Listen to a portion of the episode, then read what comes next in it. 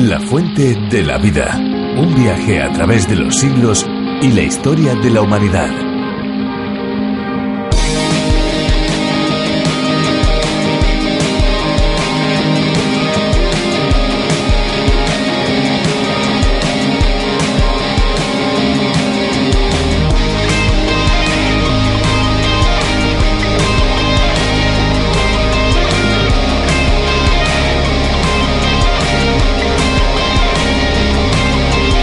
¿Qué se supone que diría usted si ante un momento de sed insoportable y pidiera un vaso de agua se negaran a dárselo? ¿O si mientras estuviera duchando plácidamente alguien cortara el suministro de agua? Pues eso puede pasar si no somos conscientes de que el agua es un maravilloso regalo, un bien natural limitado que si despilfarramos algún día se puede acabar. Somos responsables de administrar bien este obsequio que la naturaleza nos ofrece.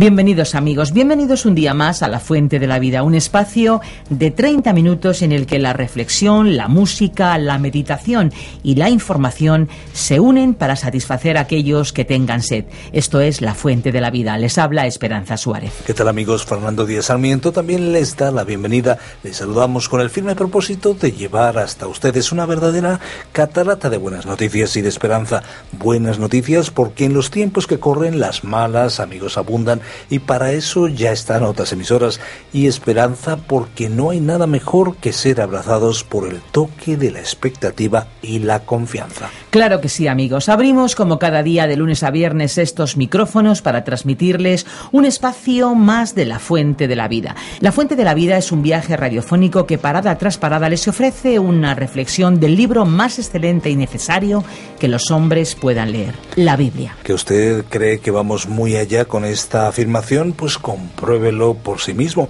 La fuente de la vida es un espacio que toma su formato de la idea original desarrollada por John Vernon McGee en su programa a través de la Biblia. Aquí en España ya le hemos indicado su nombre y ya usted quizás lo sabe. La fuente de la vida ha sido Virgilio Bagnoni el encargado de la adaptación y traducción de las reflexiones de John Vernon McGee. Es impresionante el éxito que este espacio está teniendo porque, amigos, que un programa de radio se emita en más de 80 países, pues sinceramente dice mucho de él, ¿no creen? Probablemente el éxito radique en que su formato es muy diferente a muchos otros. Nosotros estamos convencidos de que aquí en España su emisión y difusión no va a ser menos que en otros lugares del mundo. Bien, pues antes de entrar de lleno en el tema de hoy, vamos a escuchar una canción que hemos seleccionado detenidamente para todos ustedes. La tenemos ya preparada. ¿Así es, Esperanza? Pues sí, está ya lista, Fernando. Vamos a escucharla.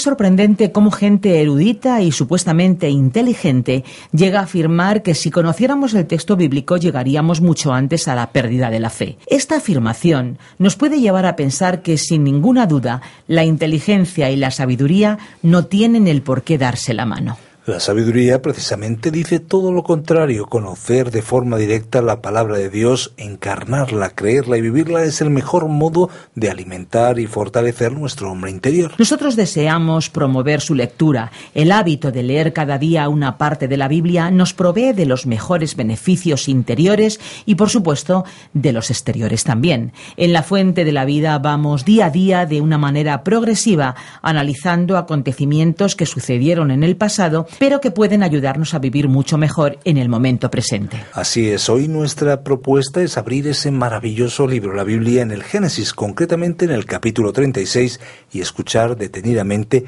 la exposición de Virgilio Bagnoni, hoy hablando sobre los descendientes de Saúl. Pues vamos a ver, escuchemos lo que Virgilio ya tiene preparado.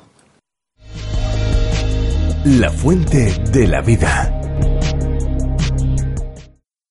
Génesis capítulo 36 El relato bíblico del capítulo anterior nos llevó a acontecimientos decisivos y definitorios en la vida de Jacob. El proceso por el que Dios le llevaba, teniendo en cuenta el carácter y la personalidad de aquel patriarca, requería un nuevo comienzo, un regreso al lugar del primer encuentro con Dios. En el momento más oportuno, Después de graves circunstancias familiares, Dios le ordenó regresar a Betel. Antes, debieron desprenderse de los ídolos y demás efectos propios de las prácticas paganas que Raquel había sustraído y conservado desde que salieran de la casa de Labán. Fue como una preparación espiritual de la familia para comenzar una nueva etapa. Luego, en Betel, Dios renovó con él el pacto que había establecido con Abraham e Isaac. El capítulo 35 incluía una mención de la muerte de Débora, nodriza de Rebeca, y que había residido con ellos desde la muerte de Rebeca acaecida anteriormente. El relato destacaba el suceso más triste en la vida de Jacob. La muerte de Rebeca al dar a luz a su segundo hijo, Benjamín, finalizando el relato con una lista de los hijos de Jacob y la muerte y entierro de Isaac.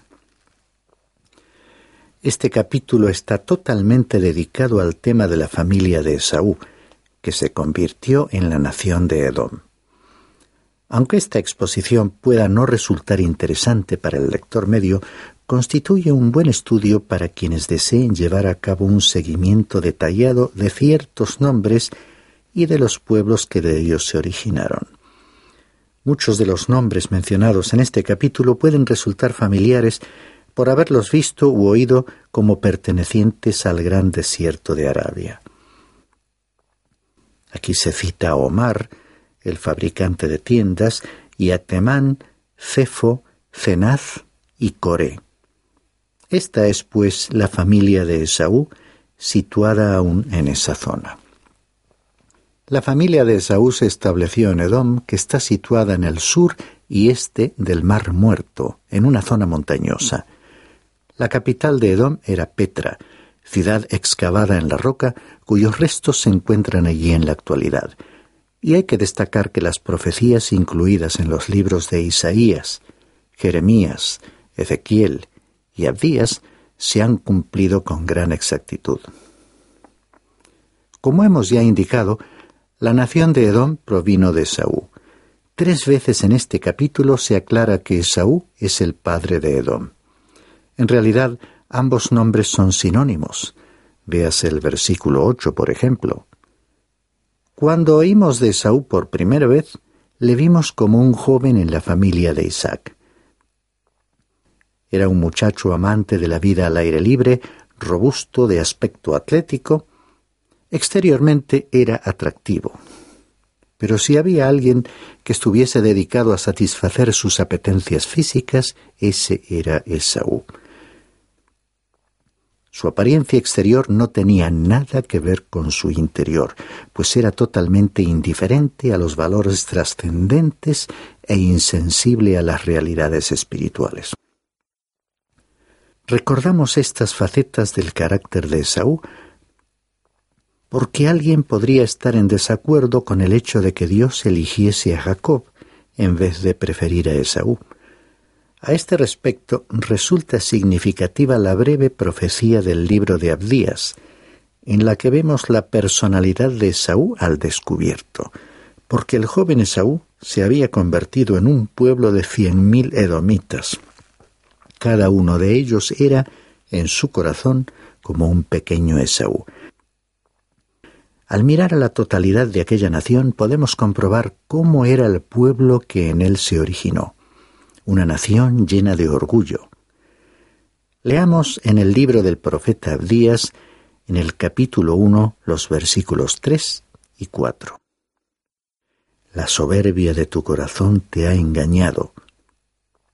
Tú que habitas en las hendiduras de la peña, en las alturas de tu morada, que dices en tu corazón, ¿quién me derribará por tierra? Aunque te remontes como el águila, y aunque entre las estrellas pongas tu nido, de allí te derribaré, declara el Señor. El orgullo de sus corazones equivalía a una verdadera declaración de independencia. Es como cuando el alma dice que es capaz de vivir sin Dios y que no necesita a Dios. Así era Esaú. El último libro del Antiguo Testamento, el libro del profeta Malaquías, en el capítulo 1, versículos 2 y 3, dice, y es Dios quien habla. Yo amé a Jacob y aborrecí a Esaú. Es importante aclarar aquí el significado de las palabras hebreas que se traducen por amar y aborrecer en este contexto, es decir, en la intención de la comprensión de los lectores originales y en el propósito divino. Dichos verbos no se refieren a las emociones de Dios, sino a su elección de uno de los hermanos antes que al otro, para una relación especial con Dios como fue el pacto. En este contexto, odiar significa rechazar a alguien y negarse a establecer una relación afectiva con él. Por sí mismos, estos verbos tampoco indican los destinos eternos de Jacob o Esaú, y se refieren a los actos de Dios en la historia hacia los dos pueblos que descienden de los dos hermanos. Aquí es importante destacar que Dios hizo esa declaración por medio de Malaquías mil años después del tiempo en que vivieron ambos hermanos. Dios había conocido desde el principio el corazón de Esaú. Con el paso del tiempo, después de que el pueblo de Edom decidiese su manera de actuar y de pensar y de conformar su desarrollo en la historia, comprobamos que la evaluación de Dios había sido correcta. Vale la pena recordar aquí lo que más adelante en la historia le diría Dios al profeta Samuel en su primer libro, capítulo 16, versículo 7 cuando evaluaba a un joven en el proceso de elegir un rey para Israel. No mires a su apariencia ni a lo alto de su estatura, porque le he desechado, pues Dios ve no como el hombre ve, pues el hombre mira a la apariencia exterior, pero el Señor mira el corazón. El primer párrafo del capítulo, los versículos 1 al 8, relata cómo Esaú se trasladó desde Canaán hasta el monte Seir. Leamos los versículos 1 al 3. Estas son las generaciones de Esaú, es decir, Edom. Esaú tomó sus mujeres de las hijas de Canaán, a Ada, hija de Elón Eteo, a Aholibama, hija de Aná y nieta de Fibeón Ebeo, y a Basemat, hija de Ismael, hermana de Nebaiot. Vemos entonces aquí la presentación de las generaciones a partir de Saúl, a quien se identifica con Edom. Recordemos que cuando estudiábamos Génesis capítulo 26, versículos 34 y 35, destacamos que Saúl se había casado con dos mujeres cananeas causando a partir de aquel momento una gran aflicción a sus padres. Posteriormente, en Génesis capítulo 28, versículos 6 al 9, vimos que Esaú, consciente de que su padre no era partidario de introducir en la familia a las mujeres de Canaán y queriendo congraciarse con él, se casó con una hija de Ismael. Continuamos nuestra lectura con los versículos 6 hasta el 8. Entonces Esaú tomó a sus mujeres, sus hijos y sus hijas y todas las personas de su casa y su ganado y todas sus bestias y todos los bienes que había acumulado en la tierra de Canaán y se fue a otra tierra lejos de su hermano Jacob. Porque los bienes de ellos habían llegado a ser tantos que no podían habitar juntos, y la tierra en que moraban no podía sostenerlos a causa de su mucho ganado. Y habitó Esaú en la región montañosa de Seir. Esaú es Edom. Esta situación de no poder habitar juntos Jacob y Esaú por la gran concentración de ganado en una tierra de pastoreo que no era suficientemente grande para alimentar a tantos animales, nos recuerda que Abraham y Lot tuvieron el mismo problema. Génesis capítulo 13 versículos 5 al 13 nos relataba cómo se separaron. En nuestro pasaje actual, Esaú, por esas circunstancias económicas, abandonó la tierra prometida, trasladándose a la tierra de Seir, donde vivía cuando su hermano Jacob regresaba de Padam Aram, tal como lo explicaba Génesis capítulo 32, versículo 3. El párrafo que viene a continuación, titulado Las generaciones de Esaú, abarca el resto de este capítulo. De esta larga lista de nombres, seleccionaremos únicamente algunos versículos que pueden incluir algún detalle interesante sobre la descendencia de Esaú, que contengan alguna enseñanza válida y práctica para nosotros hoy.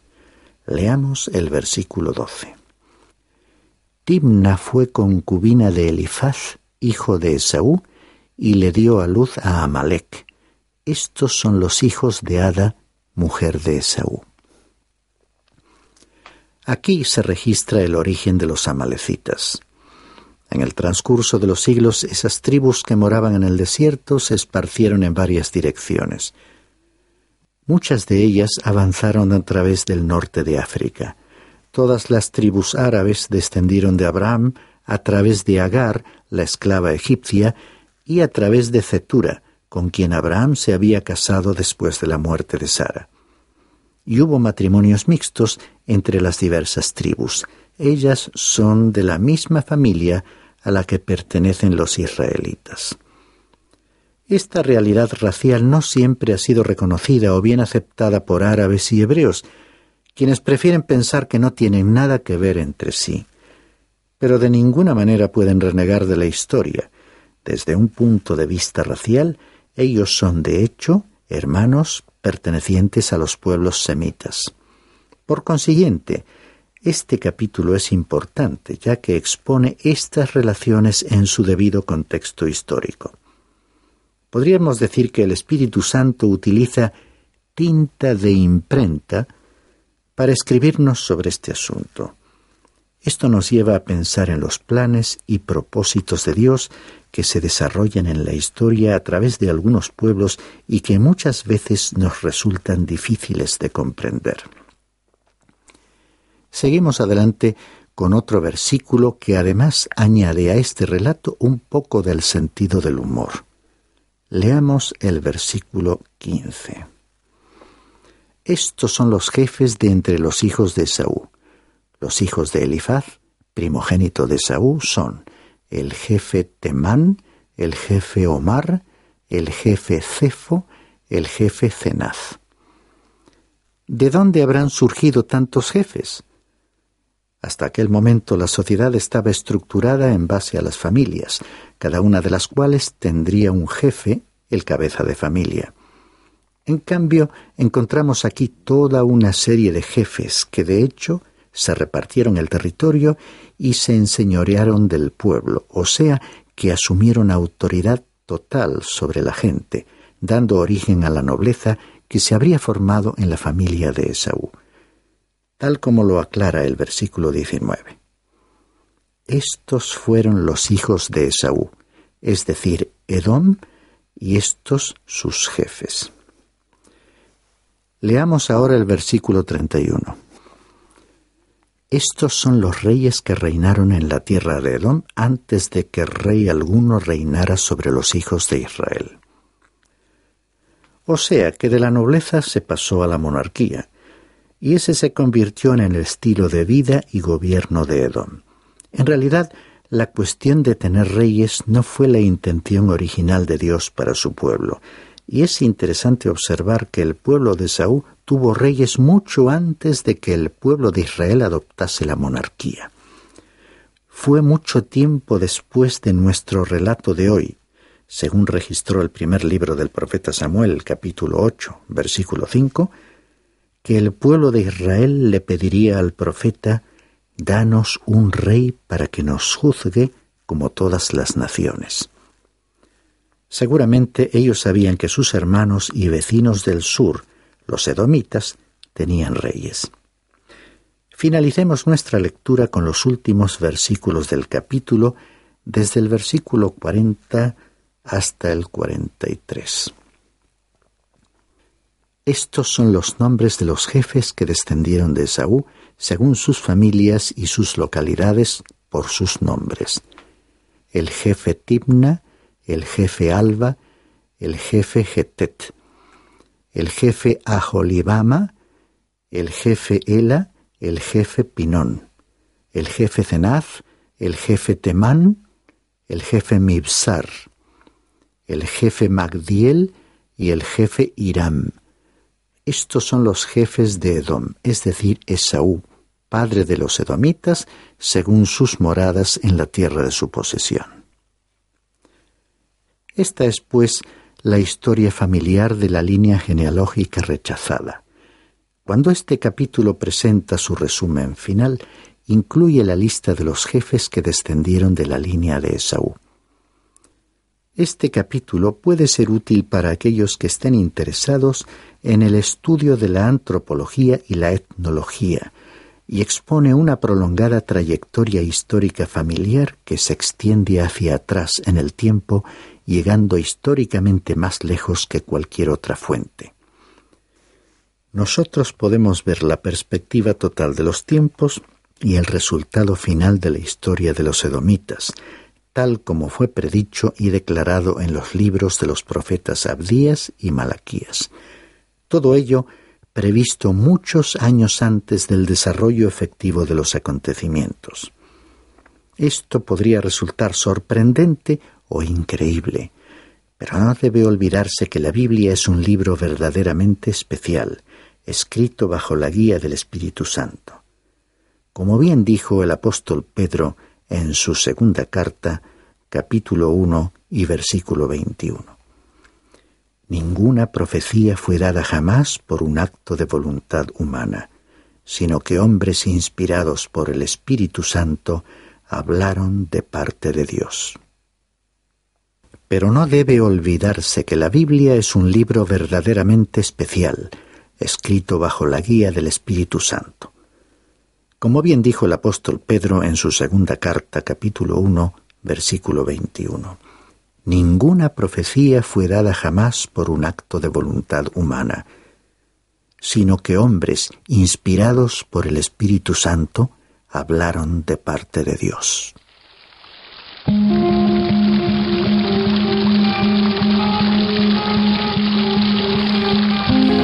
Hasta aquí la exposición de hoy. Les recordamos amigos que siempre que ustedes lo deseen pueden pedirnos el bosquejo y las notas del libro en el que estamos meditando o pueden también hacernos llegar sus preguntas e inquietudes. Lo pueden hacer a nuestra dirección electrónica o bien a nuestro teléfono info arroba radiocadenadevida.com es el correo electrónico al cual dirigirse y el teléfono es el 91 422 0524.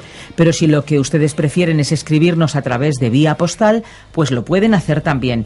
Tomen nota, apartado de correos 24081 código postal 28080 de Madrid, España. Hemos de decir también que si desea volver a escuchar este espacio o alguno de los anteriores, pueden hacerlo en www.lafuentedelavida.com. Nosotros ya nos vamos amigos, muchas gracias por habernos permitido entrar hasta donde ustedes se encuentran. Muchas gracias por acompañarnos una vez más en esta auténtica aventura radiofónica. Les esperamos en nuestro próximo espacio y no olvide, no olvide que hay una de agua viva que nunca se agota. Beba de ella.